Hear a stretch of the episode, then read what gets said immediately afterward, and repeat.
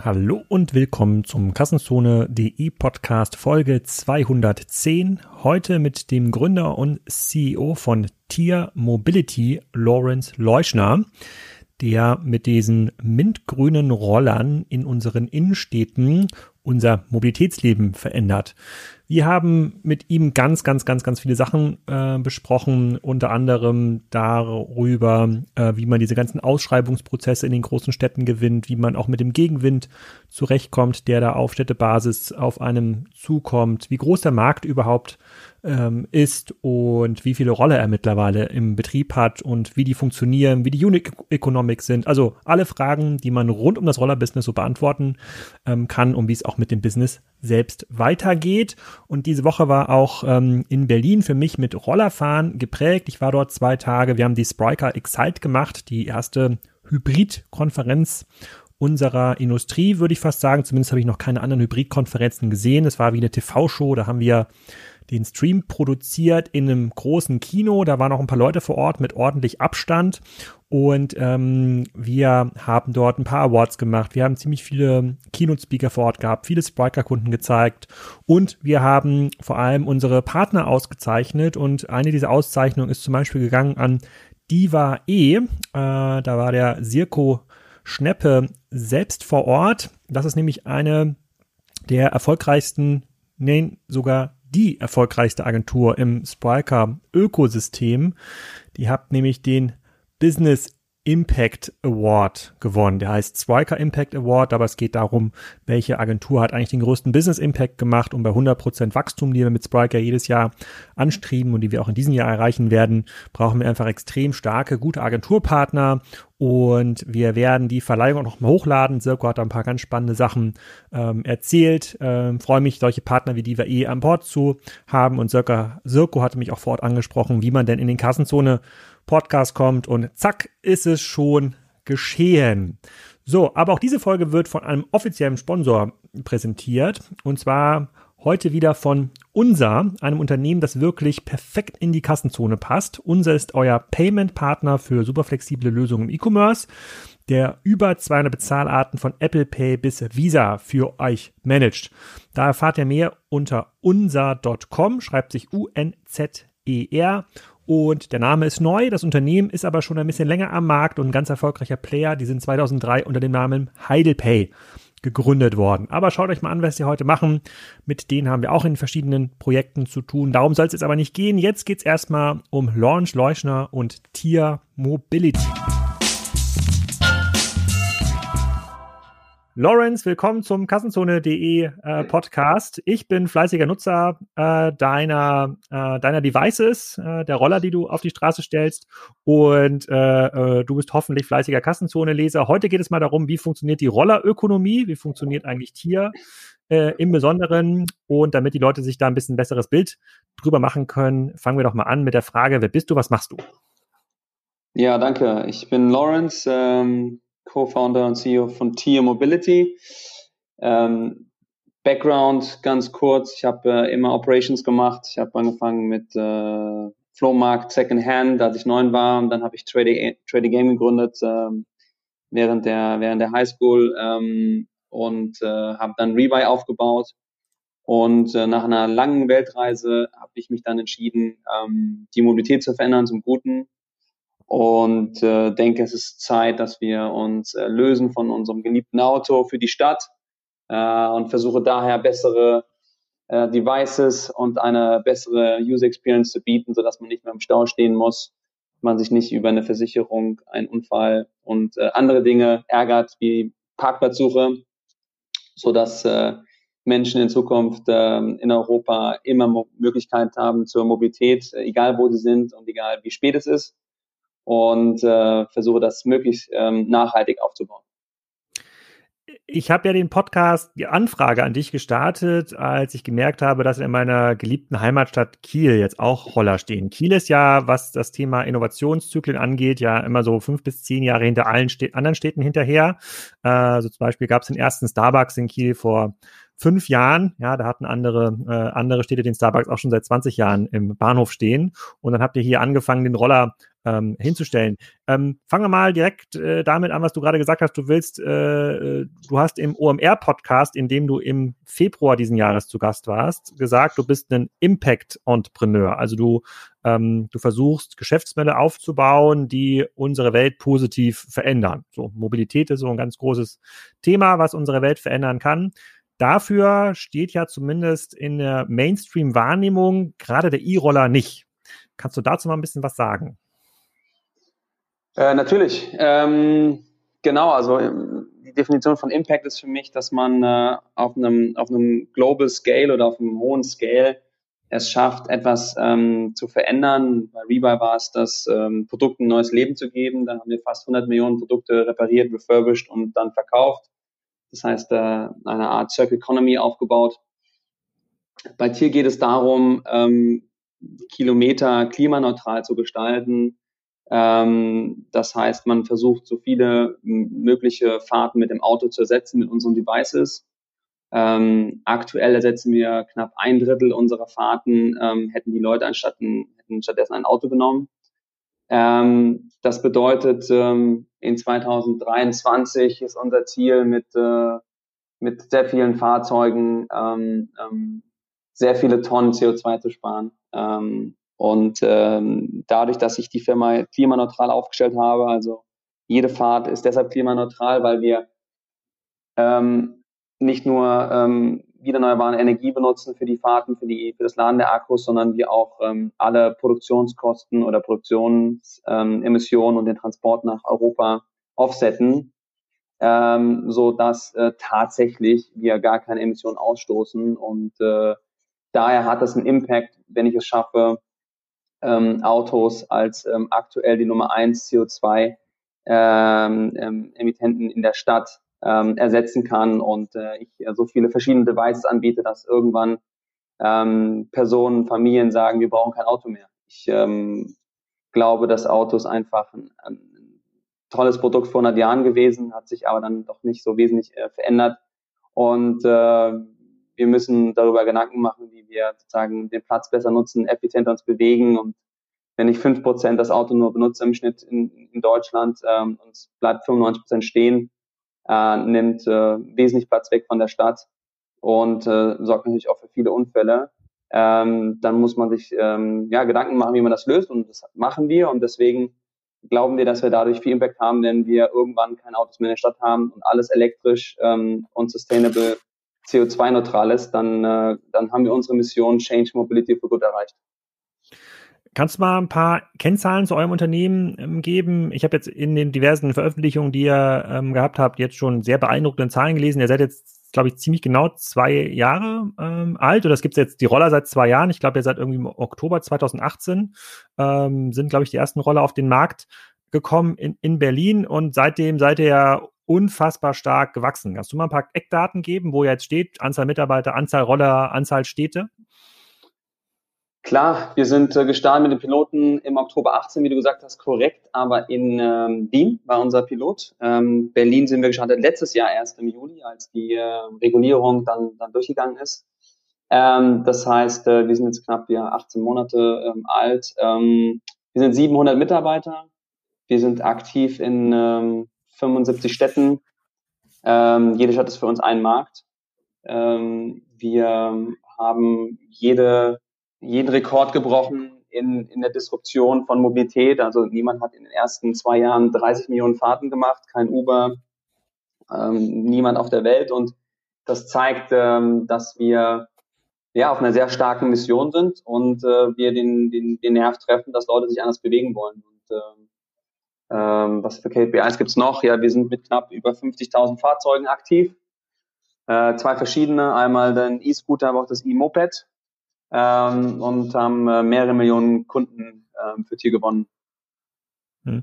Bei 30 Millionen Fahrten, nur damit ich das mal richtig verstehe, wenn ich mit dem äh, Tierroller fahre, das ist auch mein Lieblingsroller, weil ihr wart die ersten, zumindest in meiner Wahrnehmung, in Hamburg bin ich damit angefangen zu fahren, äh, die äh, zwei Bremshebel hatten, wo man nicht mehr hinten auf das Rad treten musste. Das fand ich extrem angenehm und für große, dicke Menschen wie mich war das auch irgendwie äh, stärker als der eine oder andere Roller. Das konnte auch eine Steigung hochfahren. Aber bei 30 Millionen Fahrten, ähm, wenn ich mir mein, mein eigenes Fahrverhalten anschaue, da lande ich ungefähr bei na, drei bis vier Euro pro Fahrt.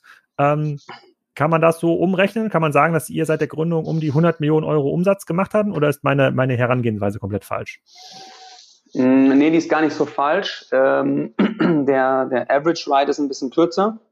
Und wir haben natürlich auch ein paar Freifahrten. Äh, gerade wenn wir eine neue Stadt launchen, gibt es ein paar Freifahrten. Die müsste man dann sozusagen abziehen von deinen Fahrten. Aber es okay. Äh, wird wahrscheinlich so sein, ähm, dass wir ungefähr in dem Drehen in den ersten zwei Jahren sind ähm, mhm. bei dem Umsatz, ja. Kannst du mal ein bisschen was zu den Economics von so einem Roller sagen? Also wenn man jetzt heute bei Amazon so einen Roller kaufen würde oder sich einen Elektroroller kaufen würde, der eine Straßenzulassung hat, dann liegt man ja um, um die, keine Ahnung, 300 Euro bis 1000 Euro geht das, glaube ich, äh, ähm, hoch. Und ähm, ihr, ihr zeichnet euch ja dadurch aus, dass ihr mittlerweile Roller habt mit austauschbaren ähm, äh, Batterien und ich kann mich noch erinnern, letztes Jahr gab es eine heiße Diskussion, dass die Roller immer nur so 50 Tage bis 60 Tage halten, dann müssen sie eigentlich weggeschmissen werden. Wann ist so ein Roller für euch profitabel? Wenn du sagst, ihr schaut auf eine Stadt als ein Markt, also wie kann so eine Stadt profitabel werden für euch in Unique Economics? Ja, also es gibt zwei Perspektiven. Es gibt einmal die Asset-Perspektive. Wie schnell hast du dein Kapital zurück, was du ähm, investiert hast, um deinen äh, Roller sozusagen zu finanzieren. Ähm, da liegen wir so bei knapp äh, sechs bis äh, sieben Monate, bis wir das Geld zurückhaben und danach ist alles Profit. Ähm, eine Stadt äh, profitabel hängt davon ab, wie viel ähm, Scooter du in der Stadt hast. Ähm, das heißt, du kannst zwar einen Return on Invested Capital, also auf ein Asset haben, auf einen Scooter in einer Stadt, aber damit ähm, deckst du nicht die Kosten des, des, des City-Teams. Also wir haben einen Operations Manager, wir haben ein kleines Warehouse, wo wir laden, äh, wir haben unsere Fahrer und so weiter. Das bedeutet, du brauchst eine gewisse Größe. Aber wir sind in jeder Stadt, in der wir aktiv sind, sind wir profitabel. Ähm, ähm, zu 100 Prozent übers Jahr. Es gibt natürlich mal ein paar Monate oder paar, paar, paar Zeiten, wo wir nicht profitabel sind, aber wir können ähm, auch auf der Gesamtunternehmensseite ähm, haben wir als erstes Unternehmen im Micromobility-Bereich gezeigt, dass wir profitabel sind. Also seit Juni sind wir profitabel ähm, und jetzt auch seit Juli Cashflow positiv. Ähm, das heißt, ähm, ähm, es ist ein Geschäftsmodell, was nicht nur sehr stark wächst, also extrem wächst, sondern auch ähm, sehr profitabel werden kann. Ähm, und die Scooter halten bei uns äh, mehrere Jahre, denn äh, wir haben jetzt die erste, die zweite Kohorte von unseren ersten eigenen entwickelten Scootern, sind jetzt fast 18 Monate ähm, auf den Straßen oder 12 Monate auf den Straßen. Und die Kohorte zeigt, dass sie halt noch deutlich äh, äh, viele Kilometer fahren kann und ähm, selbst wenn wir merken, dass das ähm, Fahrzeug sozusagen ersetzt wird durch eine neue Generation, weil äh, wir sind ja sozusagen jetzt von den nicht austauschbaren Batterien, mit denen ja alle Wettbewerber noch unterwegs sind, auf austauschbare Batterien gegangen, ähm, haben wir die alten genommen und haben sie refurbished und dann äh, sozusagen als Second-Hand ähm, äh, pre-owned verkauft. Und äh, das zeigt unsere Sustainability Approach, dass wir selbst wenn wir die Fahrzeuge ersetzen, sie weiter äh, nutzen, indem wir sie general überholen und dann weiterverkaufen. Und äh, dementsprechend wird bei uns nichts weggeschmissen, was wirklich nicht komplett kaputt ist.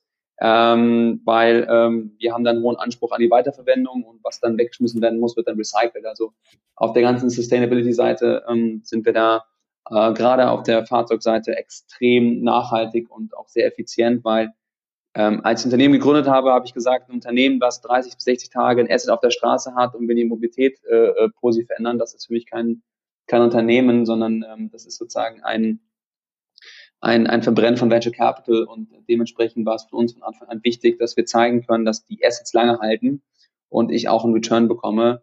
Äh, und wenn ich das geschafft habe, und das haben wir geschafft, dann können wir auch natürlich jetzt viel schneller als jeder andere skalieren und deswegen führen wir auch in jeder Kategorie, ob es Anzahl der Städte ist, Anzahl der Downloads, Weekly Active Users und so weiter, haben wir sozusagen jetzt äh, ähm, seit acht Monaten die europäische Spitze erklimmt und wollen natürlich alles dafür tun, dass wir da oben bleiben. Und diese Roller, die ihr dort äh, aufgebaut habt, insbesondere jetzt mit austauschbaren Akkus, ich glaube, ihr habt jetzt ja auch so ein ähm, System im Angebot, wo ähm, Akkus von Nutzern getauscht werden können, können wir vielleicht noch gleich mal drüber sprechen. Diese Roller, ähm, die lasst ihr in eigenen Fabriken produzieren oder ist das euer eigenes Geschmacksmuster? Könntet ihr jetzt irgendeinen Wettbewerber einfach nachbauen?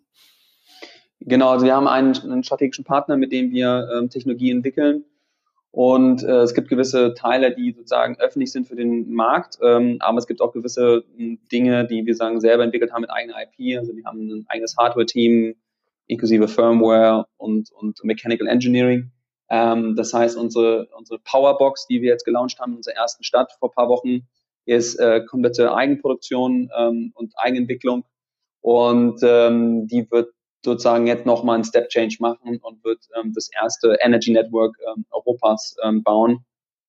Das heißt, wir werden äh, Zugang zu, ähm, zu elektrischen Batterien in europäischen Städten entwickeln, dadurch, dass wir in äh, kleinen Stores, Retail Chains ähm, Powerboxen aufstellen und die User werden incentiviert, ähm, die Batterien ähm, im Laden zu tauschen und dafür dann einen Freeride zu bekommen.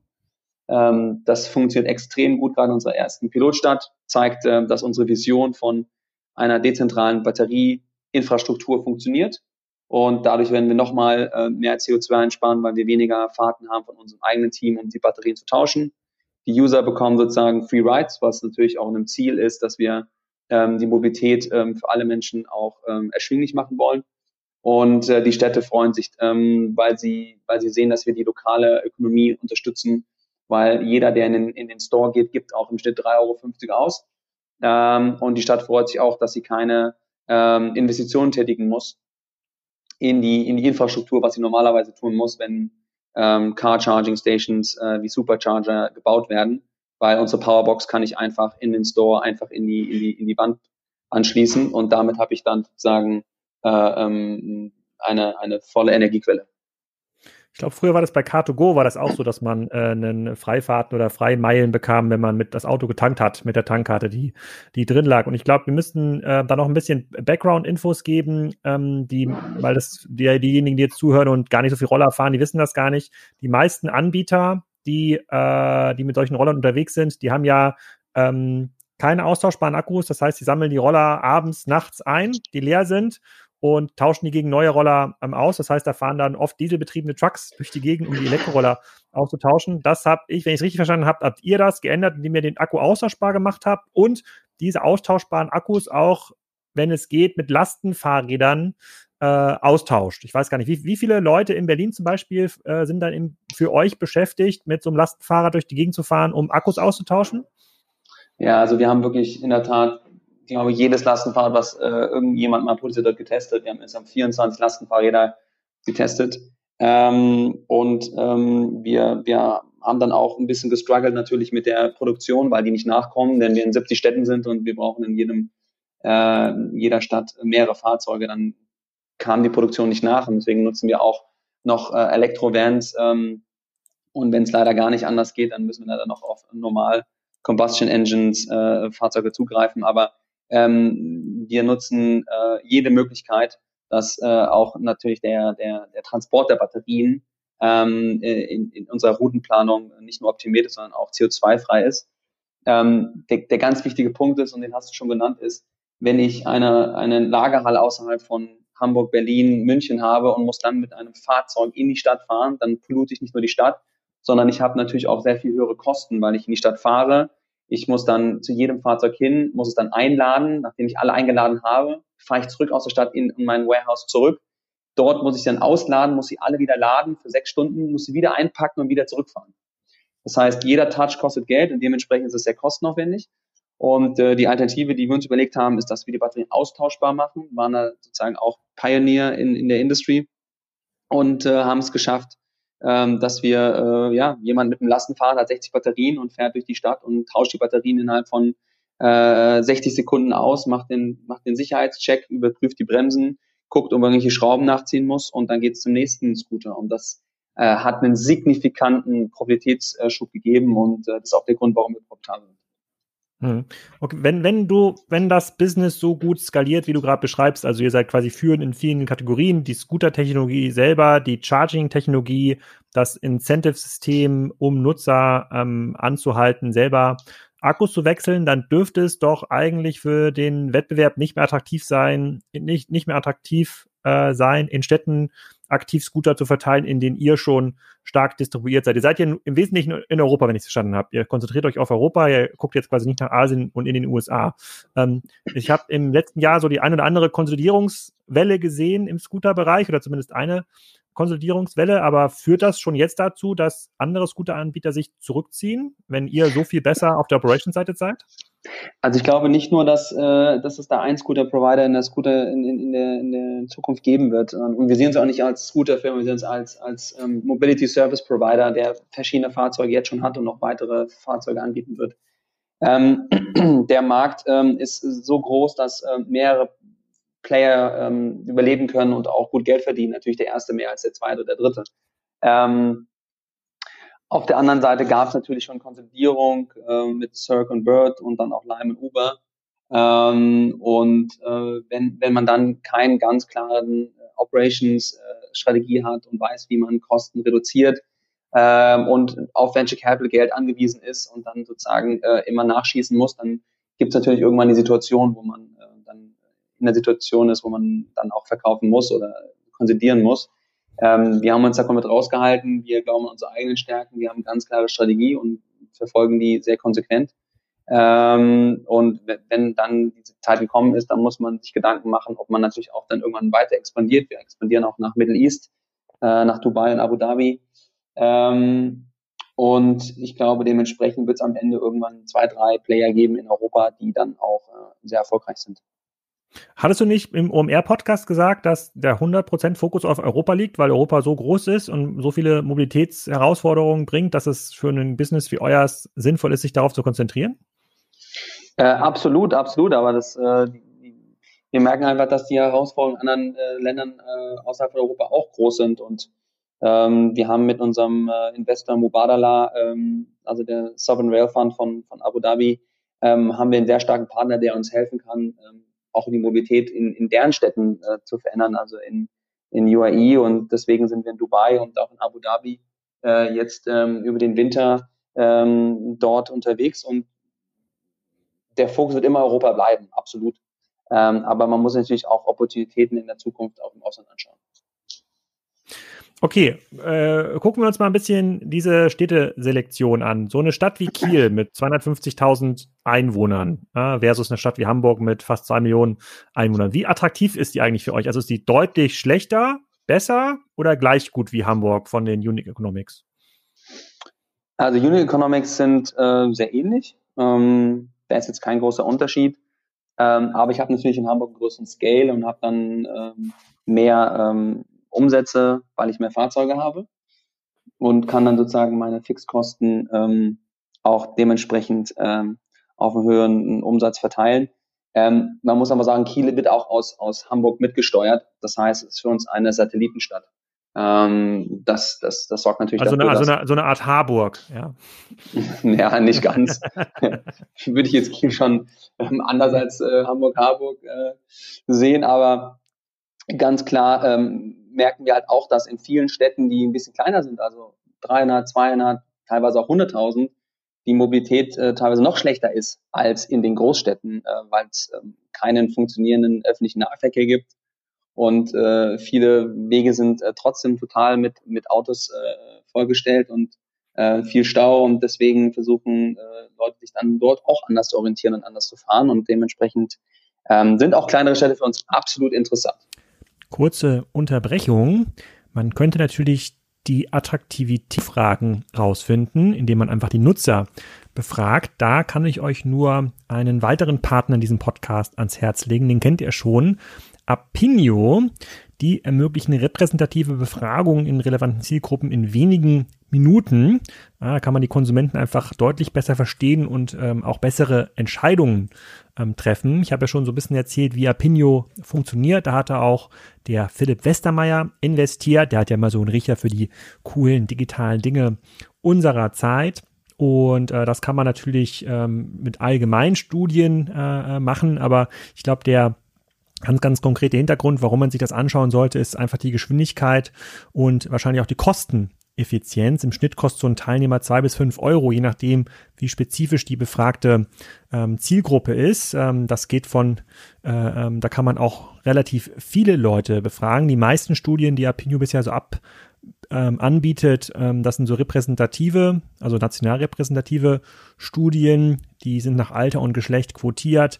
Da nehmen dann 1000 Leute teil, männlich, weiblich, 16 bis 65 Jahre ähm, alt. Da kann man schon eine ganze Menge ähm, rausfinden. Und ich denke auch zum Thema Mobilität kann man da eine Menge rausfinden. Ich habe leider vergessen, Lawrence das im Interview zu fragen. Aber für all diejenigen, die jetzt zuhören und so eine Frage haben, für die sie Nutzerfeedback brauchen, repräsentatives Nutzerfeedback aus der Bevölkerung, schaut euch mal apinio.com an. Okay, ähm, dann habe ich gelesen auf eurer Webseite, und das war auch irgendwie relativ groß, äh, äh, das wurde auch irgendwie groß gefeiert, dass ihr das ähm, Ausschreibungsverfahren in Paris gewonnen habt. Das heißt, es gibt Städte, die sich jetzt dem Thema ähm, neue Mobilitätskonzepte strategisch nähern. Die lassen da nicht mehr jeden zu, sondern die wollen aktiv mitentscheiden, aufgrund auch der schlechten Erfahrungen mit, mit Uber und dem einen oder anderen Anbieter. Wer ist da eigentlich in der Stadt? Ähm, wie hilft euch das? Beziehungsweise glaubst du, dass andere große Städte ähnlich verfahren in Zukunft? Also, dass man dieses Tenderverfahren dann auch hat in, äh, keine Ahnung, in, in, München, wenn die einmal alle rausschmeißen, dann sagen, okay, wir wollen jetzt einfach nur noch mit denen arbeiten, die uns ein ganzheitliches Konzept anbieten. Und da seid ihr ja, wenn das so stimmt, was du erzählst, seid ihr ja äh, Lichtjahre vor den anderen. Ja, also in der Tat gibt es ähm, Tenderverfahren ähm, und das hängt aber auch sehr regional davon ab, ähm, wo man ist. Also Frankreich ist schon immer sehr tenderlastig gewesen in der Mobilität, also Buslizenzen und so weiter. Ähm, das hilft uns natürlich dann, wenn man ausgewählt ist, sehr, weil man äh, noch eine höhere Profitabilität fahren kann, weil man weniger Wettbewerb hat. Äh, in Lyon sind wir, ähm, das war der zweitgrößte Länder Frankreich, sind wir äh, einer von zwei Anbietern. In Paris haben wir ähm, einen der drei Plätze, sind wir zu dritt.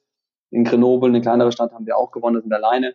Das sorgt natürlich für eine hohe Profitabilität äh, als wenn man jetzt vier, fünf, sechs Wettbewerber hat. Ähm, weil, die, weil, weil die Preise höher sind oder weil die Auslastung höher ist?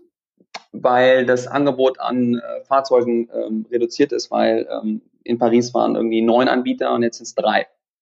Ah, okay. Okay, also deutlich bessere Auslastung pro Roller. Genau, genau. Und ähm, das wird in Deutschland äh, noch diskutiert, wie das äh, in Zukunft äh, laufen wird. Aber natürlich ist das ganze Thema Public Policy neben den Operations, neben äh, Hardwareentwicklung äh, äh, und natürlich das ganze kundenorientierte Marketing ist natürlich ein Riesenthema. Und deswegen ist das Geschäftsmodell auch nicht so einfach replizierbar, weil wir haben aufgebaute, äh, sehr starke ähm, Beziehungen zu den Städten ähm, und versuchen ja auch mit den Städten gemeinsam Lösungen zu finden. Zum Beispiel in der Covid-Krise haben wir in, in unseren deutschen Städten, ähm, aber auch in anderen Städten sehr viele Discounts gemacht, dass wir an den relevanten Bushaltestellen und S-Bahn, U-Bahn-Linien gemeinsam mit der BVG oder der MVG in München ähm, dann gemeinsam kommuniziert haben und gesagt haben, jetzt wird erstmal umgestiegen auf den Scooter. Und die Leute, die eine Jahreskarte hatten, konnten dann, hatten dann Zugriff auf Freifahrten. Ich glaube, das ist ganz, ganz wichtig und ist auch der europäische Approach, den wir hier äh, wählen, dass man gemeinsam nur die Stadt äh, sozusagen ähm, auf der Verkehrsseite verändern kann zum Positiven und nicht als Aggressor irgendwie auf die, in die Stadt geht und irgendwie 100.000 Scooter deployt. Das hat noch nicht funktioniert und es wird auch nie funktionieren. Ähm, und ja, okay, verstehe, das verstehe ich. Ähm, ähm, wie arbeitet ihr denn mit den Städten konkret zusammen? Ich, äh, ich gebe dir mal ein Beispiel. Ähm, ich bin, habe gestern natürlich auf, als Vorbereitung zum Podcast bin ich vom Büro äh, Richtung ähm, Innenalster gefahren. Da waren wir dann essen äh, und da an der Innenalster sind zum Beispiel diese Sperrzonen für Roller oder zumindest in eurer App äh, äh sind extrem ähm, ausgereizt. Ja, also äh, ich weiß gar nicht, warum die Stadt da, ich weiß gar nicht, wer das Interesse dort hat, dass da niemand Roller abstellen kann, aber ich musste mehrfach schieben, bis ich mal eine Zone gefunden hatte, wo es dann auch funktioniert hat. Regelt ihr das irgendwie mit der Stadt oder äh, wer, wer trägt da die Sperrzonen ein? Kriegen die irgendwie Zugriff auf eure Map und können das dann einmalen? Ja, also paar achten, paar Anbieter achten mehr da, darauf, manche weniger. Wir achten sehr darauf, weil wir äh, sehr stark die, die ähm, Einschätzung der Stadt respektieren und wir gemeinsam uns hinsetzen und sagen, okay, wir möchten jetzt nicht an einem sehr befahrenen Fußgängerweg irgendwie äh, Scooter abstellen können. Und deswegen haben wir auch äh, einige Orte einfach gemappt und ähm, dann mit der Stadt abgeglichen. Und da sind wir in extrem enger Austausch, nicht nur in Roundtables, sondern auch wirklich in technischen äh, Mappings, ähm, dass wir ähm, auch die Stadt natürlich auch mit einbeziehen in unsere Planung und äh, dann das auch umsetzen. Mhm. Und Gibt es da auch, äh, gibt es da auch Städte, die sich da jetzt, die noch ganz neu sind? Also ich, in Kiel seid ihr jetzt ja, glaube ich, seit irgendwie drei, vier Monaten, wo dann der Stadtmanager sich noch ein bisschen schwer tut, äh, wo man, wo man noch nicht so auf diese Erfahrungswerte wie in Hamburg und Berlin setzen kann? Ja, man muss natürlich so eine Beziehung aufbauen. Ähm, man, äh, ich meine, die Politiker haben alle sehr viel zu tun und haben ihre Agenda und äh, teilweise blickt man auch nicht ganz durch, äh, wer welche Agenda fährt. Aber wichtig ist es, mit den relevanten Entscheidungsträgern eine Beziehung aufzubauen und denen auch zu erklären und auch Barrieren abzubauen und auch deren Bild gerade von den amerikanischen Betreibern ein bisschen zu lösen und sagen so, wir sind, äh, wir sind anders, das ist unsere DNA, das ist unsere Mission, so tickt das Unternehmen, das sind unsere Ziele. Und dann merken die, die Verantwortlichen der Stadt sehr schnell, okay, da sitzt jemand vor mir, da sitzt ein Kieler äh, äh, Junge oder Mädchen im Alter von irgendwie geboren in der Stadt, im Alter von irgendwie 25 bis 35 und will irgendwie die Mobilität verändern. Und das ist natürlich schön zu sehen, wenn die so viel Ownership dann auch bekommen von uns, äh, dass sie das auch annehmen und versuchen, alles Mögliche die Stadt zu überzeugen, dass, dass das eine gute Option ist für viele Menschen. Hm. Okay, und ähm, die, äh, das Wachstum, ist das daran begrenzt, neue geeignete Städte zu finden oder Roller zu produzieren oder das Cash, um diese Roller zu finanzieren? Das Geld geht in verschiedene Richtungen. Ähm, natürlich gibt es äh, sehr viele weitere Möglichkeiten äh, zu wachsen im Sinne von äh, verschiedene Fahrzeuge, mehr von der gleichen Art, ähm, aber auch in neue Märkte zu gehen. Also das sind eigentlich schon so die drei Core Areas neben der Technologie, die wir stetig weiterentwickeln und ähm, auch versuchen, da ähm, ja, zukunftsträchtige in eine ähm, Technologie aus Deutschland heraus zu entwickeln, ähm, dass, dass wir sozusagen auch einen Mobilitätsanbieter der Zukunft aus Deutschland haben. Hm. Okay. Ähm, ihr habt, glaube ich, im Mitte des Jahres äh, diese Coop oder Q-Roller, ich weiß gar nicht, wie man das ausspricht, integriert. Ähm, die sind, ich weiß gar nicht, das war irgendein Joint Venture, war das Bosch oder sowas? Irgendjemand hat, wollte die loswerden. Das ist Bosch und BCG, ähm, Coop, ja. Genau. Ähm, wie hat sich das jetzt in der in den letzten in den letzten Monaten für euch entwickelt? Funktioniert das gut? Akzeptieren das die Leute? Kann ich das in der Tier-App einfach umstellen und dann kann ich so einen Roller nehmen? Genau. Also in ähm, Köln haben nee, Köln, Berlin und München äh, habe ich als User von Tier die Möglichkeit, zwei Fahrzeuge zu nutzen.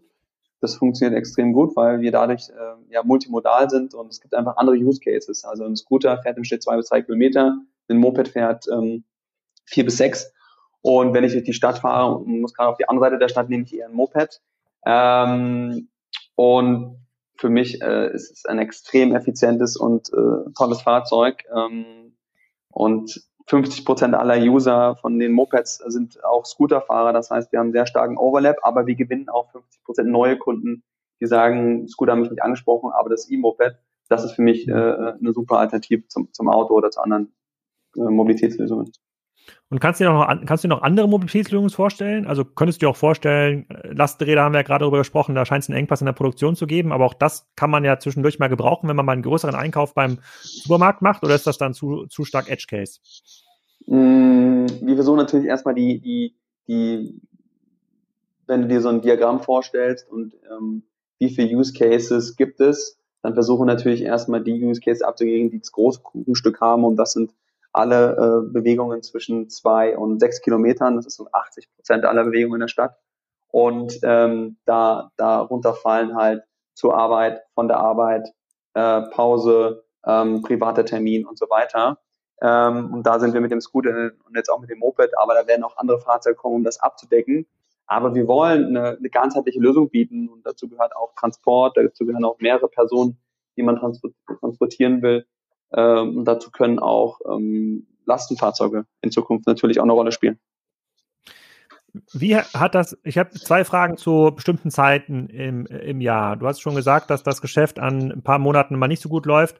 Ähm, in, so einer, in so einer klassischen verregneten Stadt wie Kiel, lohnt es sich da in diesen Wintermonaten, mal so Dezember bis Februar, überhaupt die Roller auf der Straße zu lassen?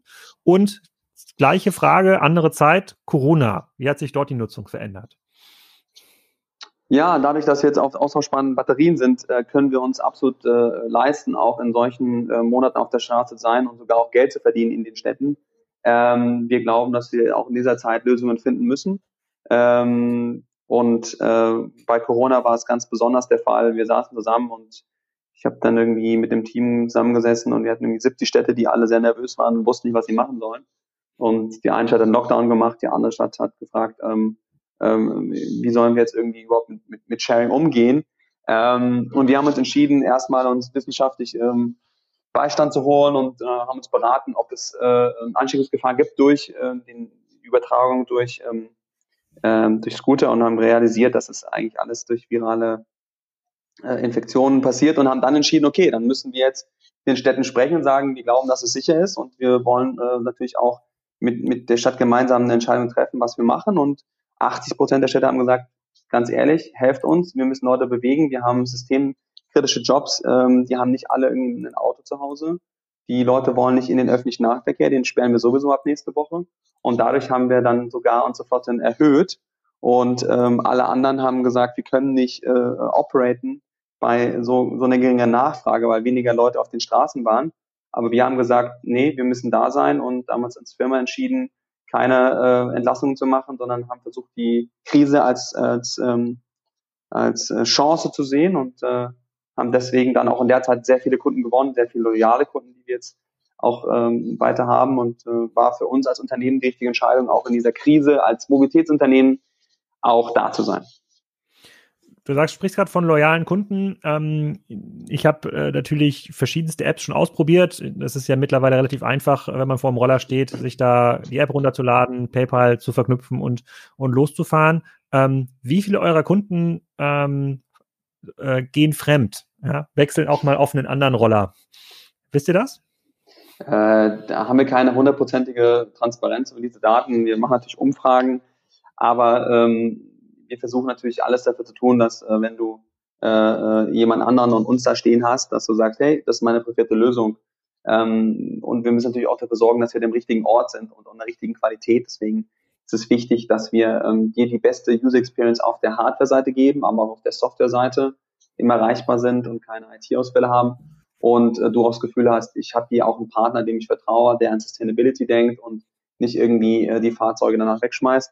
Ähm, aber klar, ist auch eine Herausforderung für uns, uns da zu differenzieren. Und genau deswegen habe ich mir den Kopf zerbrochen mit dem Team, wie wir es schaffen können, dann wirklich uns auch ähm, ähm, ein Login zu schaffen für Kunden und auch für, für, für Städte zu sagen, hey, das ist unser Preferred Partner und deswegen ist unser Energy Network für uns der, der, die Lösung, dass wir es schaffen, dass ähm, die Leute sozusagen gebunden werden an uns und dann auch Teil der Community sind. Ähm, das führt uns direkt rein in die Frage nach der Plattformökonomie. Ich habe ähm, bei Google Maps hatte ich irgendwann mal gesehen, da gab, wurden auch mal Strecken in Roller, äh, Rollerreichweite ausgewiesen. Es gibt ja Fußgänger, äh, Fahrrad und Autoreichweite, dann nochmal Roller und da wurde dann, wurden irgendwie, ich glaube, Leimroller angezeigt, da bin ich mir nicht ganz sicher. Auf der anderen Seite versuchen ja auch andere Mobilitätsunternehmen wie die Bahn eigentlich den, die komplette User Journey für sich zu ownen äh, und würden ja gerne mir als Bahnkunden, wenn ich dann in Hamburg ankomme oder in Berlin, äh, gleich auch noch die Rollerfahrt äh, verkaufen. Wie stehst du dazu? Also wenn die Bahn morgen kommt und sagt, ähm, äh, Lawrence möchte eigentlich deine komplette Flotte äh, integrieren in unsere App, damit die Kunden das äh, buchen können, würdest du das machen? Ja, wie gesagt, wir arbeiten sehr eng mit den Städten zusammen. In der Schweiz die SBB, in Österreich die ÖBB, in Helsinki ähm, HSL. Also da kann ich dir genug Beispiele nennen, wo wir unsere Flotte zur Verfügung stellen ähm, wollen aber auch in Zukunft, dass ähm, wie in Helsinki wir auch ähm, ähm, öffentlichen Nahverkehr über uns buchen können. Ähm, ich glaube, äh, wichtig ist, dass halt die am Ende die User Experience gewinnt und äh, man wird die App benutzen, die einem am meisten Spaß macht und wo man merkt, dass die äh, Ergebnisse die besten sind und man einfach eine, eine, eine sehr gute Erfahrung hat. Ähm, bei äh, Google ist es dann sozusagen dadurch, dass Google Ventures investiert hat in Lime, war das dann sozusagen deren, deren Move, deren Hedge. Aber ähm, wir wollen in Zukunft Mobilität end-to-end -end anbieten und äh, ähm, arbeiten daran, Tag und Nacht äh, eine Lösung zu entwickeln, dass man am Ende wirklich ähm, eine komplette User Journey auch dann irgendwann abdecken kann. Das ist ein guter Punkt, da habe ich noch gar nicht drüber nachgedacht äh, vor dem Podcast. Ähm, da müsstest du ja eine extrem gute Marktübersicht haben über Anbieter, die Mobilitäts-Apps entwickeln, also die jetzt quasi keine Hardware entwickeln wie ihr, sondern tatsächlich versuchen nur Interfaces aufzubauen und euch dann integrieren wollen. Kommen da viele auf euch zu? Also viele im Sinne von, kommt da jede Woche ein neuer Anbieter, der sagt, ich hätte gerne Zugriff zur, äh, zur TIA API, damit ich eure Roller anzeigen kann. Das ist Teil meines äh, Mobilitäts-Apps-Plans. Nicht, nicht jede Woche, aber es gibt schon sehr viele ähm, Startups, die versuchen, sagen, es zu aggregieren und äh, verschiedene Anbieter anzubieten. Aber wir haben uns jetzt auch entschieden, dass wir nur mit dem öffentlichen Nahverkehr und äh, ähm, zusammenarbeiten und äh, jetzt auch ähm, nicht bei anderen Anbietern gelistet sind wenn ihr, wenn ihr in eine neue Stadt geht, das hören ja auch der eine oder andere Bürgermeister zu und City Manager, wenn, wenn ihr jetzt in eine neue Stadt geht, wo ihr noch nicht seid, jetzt seid ihr schon in Kiel, ich habe immer Kiel immer als Stadt, die, äh, wo dann die neuen Anbieter noch nicht sind, zum Beispiel Flensburg, seid ihr schon in Flensburg? Nee, glaube noch nicht. Okay, also angenommen, Flensburg hat über 100.000 äh, äh, Einwohner. Wie schwer ist es, in die Stadt reinzukommen? Also stehen euch die Türen offen oder, oder müsst ihr da erstmal für euer Mobilitätskonzept werben? Also ich glaube, es gab jetzt keine Stadt, äh, doch ein, zwei Städte, gesagt haben, wir sind noch nicht dafür bereit, wir warten noch. Ähm, manche Städte muss man äh, halt länger erklären, wie, wie sehr wir äh, ähm, das wirklich zum Positiven verändern wollen und was auch die KPIs, die Daten dahinter sind und ähm, was wir wirklich machen und wer wir sind. Aber die meisten Städte sind eigentlich sehr, sehr offen und äh, es gibt jetzt auch den Green Deal, es gibt Smart City Vereinbarungen, es gibt ja von der EU extremen Druck auf die Städte, dass, äh, dass man sich ändern muss. Und äh, wenn, wenn das Auto der Nummer eins CO2 und Feinstaubproduzent ist, dann ja, muss es alternative Lösungen geben. Jetzt irgendwie jedem das Auto wegzunehmen und keine Alternativen zu haben, alle müssen in Bus und Bahn, wird nicht die Lösung sein. Gab es Städte, aus denen ihr euch wieder zurückziehen musstet, weil da irgendwelche Bürgerinitiativen ähm, alle Roller in den Teich geschmissen haben oder weil es finanziell einfach nicht funktioniert hat? Wir sind aus einer spanischen Stadt am Anfang zurückgezogen, weil es einfach ökonomisch nicht möglich war. Aber ich glaube, das sind äh, wenige Städte, aus denen wir zurückgegangen sind. Dann habe ich auch noch gelesen, ähm, du, du, warst also in diesem Jahr relativ aktiv in der Presse, habe ich gesehen, du hast deine Anteile äh, an Tier, äh, an die Organisation Blue Impact äh, irgendwie, also es kam quasi so ein bisschen rüber, du, du, du verschenkst deine Anteile und gibst sie der Öffentlichkeit äh, zurück. Ich habe erst quasi gelesen Mitarbeiter, aber ich glaube, du hast das gar nicht gemeint. Kannst du mal zwei, drei Sätze dazu sagen, was du äh, damit vorhast? Ja, es wurde von der Presse ein bisschen falsch interpretiert. Also alle Anteile, die ich an Tier halte, ähm, gehören Blue Impact, das ist mein persönliches Investment Vehicle. Und ich habe aber entschieden, dass alle Anteile von ähm, Blue Impact ähm, ähm, nicht äh, sozusagen ähm, bei einem Exit dann, ähm, wenn Geld dann sozusagen fließt, wenn es irgendwann einen Exit geben würde, nicht an mich persönlich gehen, sondern die bleiben dann ähm, in, in dem Unternehmen und äh, werden dann äh, andere Impact-Unternehmer unterstützen. Ähm, und äh, wenn da wieder ein Exit entsteht, geht es auch wieder zurück in den Fonds. Das heißt, es wird eigentlich ein Fonds, für, für Sustainable Impact Investments. Und äh, dementsprechend habe ich keinen finanziellen äh, ähm, Gain oder Ziel ähm, oder Return ähm, aus meinen Anteilen, wenn Tier erfolgreich wird, sondern ich ähm, ziehe meine äh, Energie aus der äh, aus unserer Mission. Hm, okay, wer sind denn klassische Exit-Partner für so ein Mobilitätsmodell. In unserer Welt, in der, in der, in der Spiker E-Commerce-Welt ist ja relativ einfach, das sind immer große andere Software-Unternehmen, ähm, aber sind das, gibt es große Mobilitätsanbieter, die potenzielle Käufer sind für so ein Business? Vor allem, ihr seid ja mittlerweile so groß, das ist ja auch nicht mehr billig. Man kann das ja nicht mehr für 50 Millionen mal eben so kaufen. Wir reden ja über neun, neunstelligen, wenn nicht sogar zehnstelligen Betrag, der auf den Tisch gelegt werden muss. Ähm, wir haben Exit gar nicht im Kopf. Ähm, und ähm, ich glaube auch, das wird auch kein, kein Exit werden, sondern das wird ähm, das soll ein Unternehmen sein, was wirklich äh, langfristig als Marktführer für nachhaltige Mikromobilität ähm, versuchen, die Welt zu verändern. Und ähm, wir sind als Unternehmer so mission-driven, alle unsere Mitarbeiter haben Anteile, ähm, dass wir ein gemeinsames Ziel haben und ähm, wenn es vielleicht irgendwann mal ähm, wir auf dem, auf dem Markt äh, ähm, nochmal Kapital raisen wollen in Zukunft, irgendwann später kann es das sein, dass wir das an der Börse machen, aber das ist alles so weit weg. Wir sind noch mitten am Anfang, wir sind extrem klein, ähm, wir sind erst fast zwei Jahre alt und dementsprechend gibt es für uns noch richtig viel zu tun und das werden wir jetzt äh, ganz sicher eigenständig machen. Gibt es noch viel Fraud mit den Rollern? Also wo Leute versuchen, das irgendwie zu zocken, falsch zu parken oder äh, irgendwie in, den, in, den, in die Altzeit zu schmeißen? Ja, gibt es immer wieder, aber es ist äh, sehr, sehr stark zurückgegangen. Gerade äh, am Anfang ähm, haben die Leute gedacht, ja, ich kann irgendwie das Ding mit nach Hause nehmen, bis, wir, bis sie gemerkt haben, oh, sie werden getrackt und es gibt einen GPS-Tracker am Scooter. Dann äh, haben Leute versucht, das zu hacken. Die Firmware ging auch nicht. Mittlerweile sind die so schwer, das macht gar keinen Spaß, die mehr auf die, auf die Schulter zu nehmen und irgendwie wegzutragen. Ähm, und wir haben auch Patrouillen äh, gerade an den Wasser, deswegen sind auch an der Alster und so weiter ist, ist das Parken ähm, teilweise untersagt. Ähm, versuchen wir auch, äh, dass wir da auch drauf achten. Also das ist äh, mittlerweile kein, kein großes Thema mehr.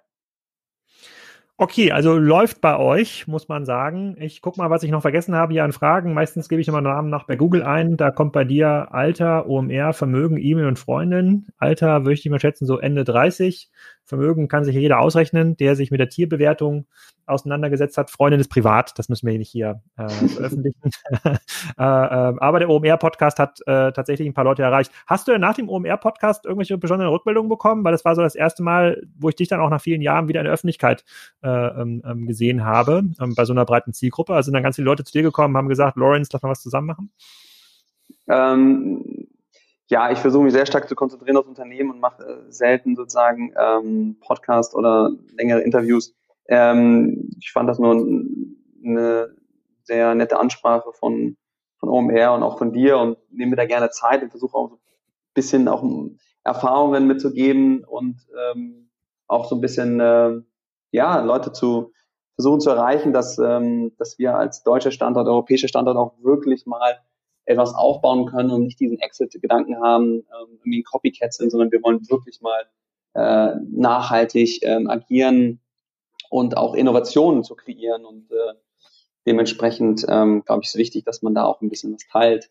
Ähm, nö, es gab sehr positive Resonanz und äh, ich glaube, man weiß dann auch nicht immer ganz genau, ähm, wer so dahinter steht, hinter so einem Unternehmen und äh, manchmal nerven die Scooter ja auch, äh, kann ich ja absolut verstehen, aber ähm, ja, wir geben uns Mühe, dass wir ähm, ähm, eigentlich nur einen, einen positiven Impact erzeugen wollen.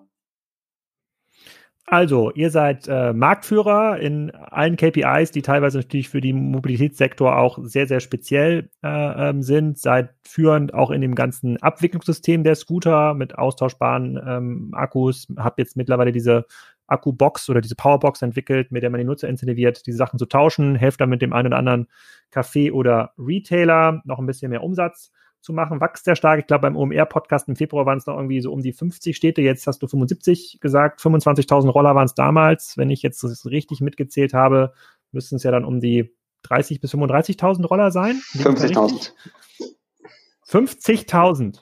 Ja. Hat sich denn, aber es sind ja nicht doppelt so viele Städte geworden. Heißt, es sind mehr Roller pro Stadt? Genau. Ah, okay.